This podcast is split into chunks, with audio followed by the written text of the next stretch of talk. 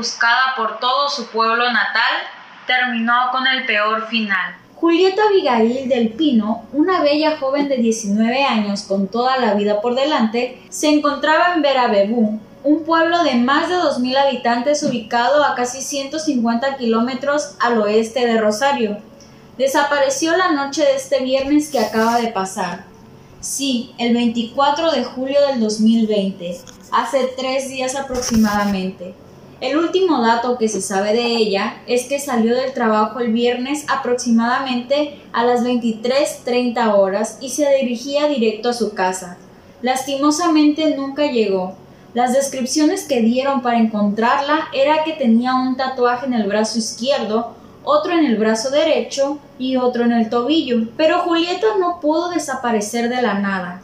No se fue a un antro, no se fue con un chico, no escapó de su casa, era una chica trabajadora, la cual si hubiera hecho cualquiera de las cosas anteriores, tenía la confianza para decirle a su madre que no asistiría temprano a su hogar. Esta vez todo fue diferente.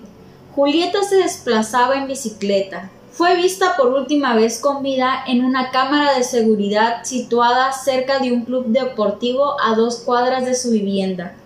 Julieta vestía camperón rojo con capucha con peluche en el borde, pantalón de jeans y zapatillas de color negro con vivos fuchsia. En las filmaciones advirtieron que alguien la seguía en auto y así apuntaron a Cristian Romero como el principal sospechoso y, hasta el momento, único detenido por el hecho. La fiscal Susana Pepino confirmó que este sábado 25 de julio del 2020 recibieron la denuncia y comenzaron con la búsqueda e investigación. También la fiscal señaló que además registraron las cámaras de seguridad y encontraron lo antes mencionado. Julieta desapareció dos cuadras antes de llegar a su hogar, a comer con su madre después de una jornada de trabajo. En la zona se desplegó la brigada canina en busca de rastros y los investigadores trabajaban en el lugar. Al menos hasta esta tarde el sábado no habría novedades. Según fuentes vinculadas a la investigación, el cerco sobre el supuesto asesino empezó a cerrarse el sábado a la tarde, cuando fue a la sede de la comuna para intentar revisar el material grabado por el sistema de vigilancia público. Parecía que quería irse del pueblo, la policía ya sabía y lo arrestaron. Explicaron desde el Ministerio Público de la acusación MPA sobre los últimos pasos previos a confirmar el feminicidio. Mientras tanto, las redes sociales estaban desbordadas con publicaciones de fotos y pedidos de ayuda por la desaparición. Todo cambiaría cuando la policía ingresó a la casa del sospechoso Christian. Los perros rastreadores fueron de inmediato hacia el patio trasero y ahí las autoridades encontraron un pozo cavado.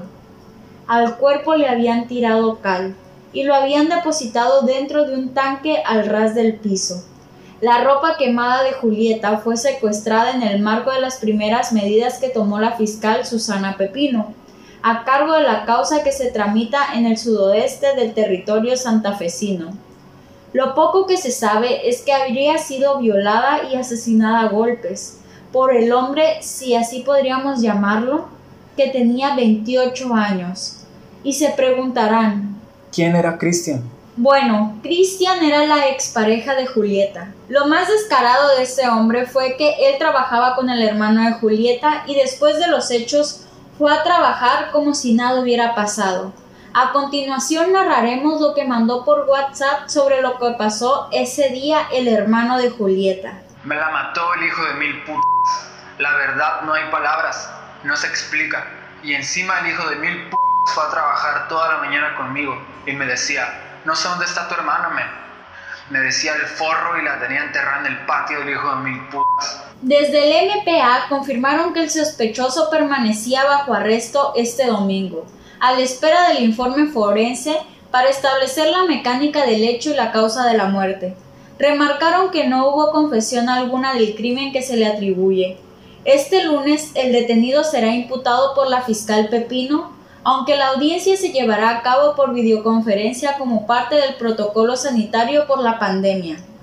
Familiares, amigos y vecinos de Julieta agredieron el móvil policial cuando Cristian estaba siendo trasladado. Ahora nuevos detalles se suman a la causa. El cuerpo de Julieta fue hallado enterrado y cubierto de cemento en el domicilio de Cristian Romero. Los efectivos localizaron el cuerpo a partir del rastro de la ropa interior de Julieta, la cual fue hallada por los perros de la policía en una casa abandonada. Cuando los agentes arribaron al domicilio de Romero, los perros inmediatamente se dirigieron al vehículo de este, donde fue encontrada más ropa de la víctima. Según destacaron fuentes locales, Romero tenía en su poder una importante cantidad de droga. Una fuente de Facebook que se está haciendo viral y que la propia familia de Julieta lo está compartiendo, dieron un pequeño relato en primera persona de cómo pudo ser ese atroz viernes 24 de julio y a continuación te lo narramos. Salí de casa como todos los días. Era un lindo día, hacía un poco de frío, me abrigué y salí en bicicleta con la compañía del solecito hasta mi trabajo. Llegué al kiosco, la gente conocida de siempre, con barbijos y respetando la distancia. Pasaron las horas. Con hambre le escribí a mamá que me calentara comida, que terminaba y salía para casa. Agarré mi bici y partí para mi casa, pero dos cuadras antes me esperaba el peor destino. Estaba Cristian en su auto. Me metió dentro de él a la fuerza. Mi mamá mientras tanto me estaba esperando con la comida calientita como yo se lo había pedido. Pasaron las horas y mamá empezó a preocuparse. Me llamó y mi celular ahora estaba apagado. Me salió a buscar por todo el pueblo. Todo el pueblo salió a buscarme. Quizá tenía la esperanza de encontrarme en casa de alguna amiga, pero yo nunca me iba sin avisar antes. Mami, no llores, acá estoy. Cristian me secuestró, violó y enterró en su patio. La madre de la joven asesinada exigió. Si hay más cómplices, que aparezcan. La familia fue la protagonista de una protesta en la plaza este domingo en la tarde, la cual se llevó a cabo en lo paralelo con otras similares en Rosario y diferentes localidades de la provincia. Allí reclamó. Eduquen a sus varones, las mujeres no son un objeto. Acompañada por su esposo y su hijo, recordó sobre su hija. Ella pregonaba tanto el ni una menos cuando pasaba en Buenos Aires y lo veíamos tan lejos.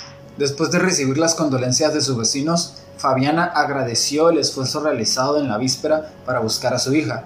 Por otra parte, expresó. Necesito que no me abandonen, que me ayuden a seguir pidiendo justicia. Mi Julieta puede ser cualquiera. De esta manera pidió que su hija sea la primera y la última. Luego del feminicidio. Todos tenemos hijas, todos son libres o eran libres en nuestro pueblo. Confiábamos en todos, todos éramos amigos y ahora sabemos que no es así. Expresó y sobre todo hay que recordar muy bien esto. Julieta no apareció muerta, Cristian Romero la mató. Exigimos justicia.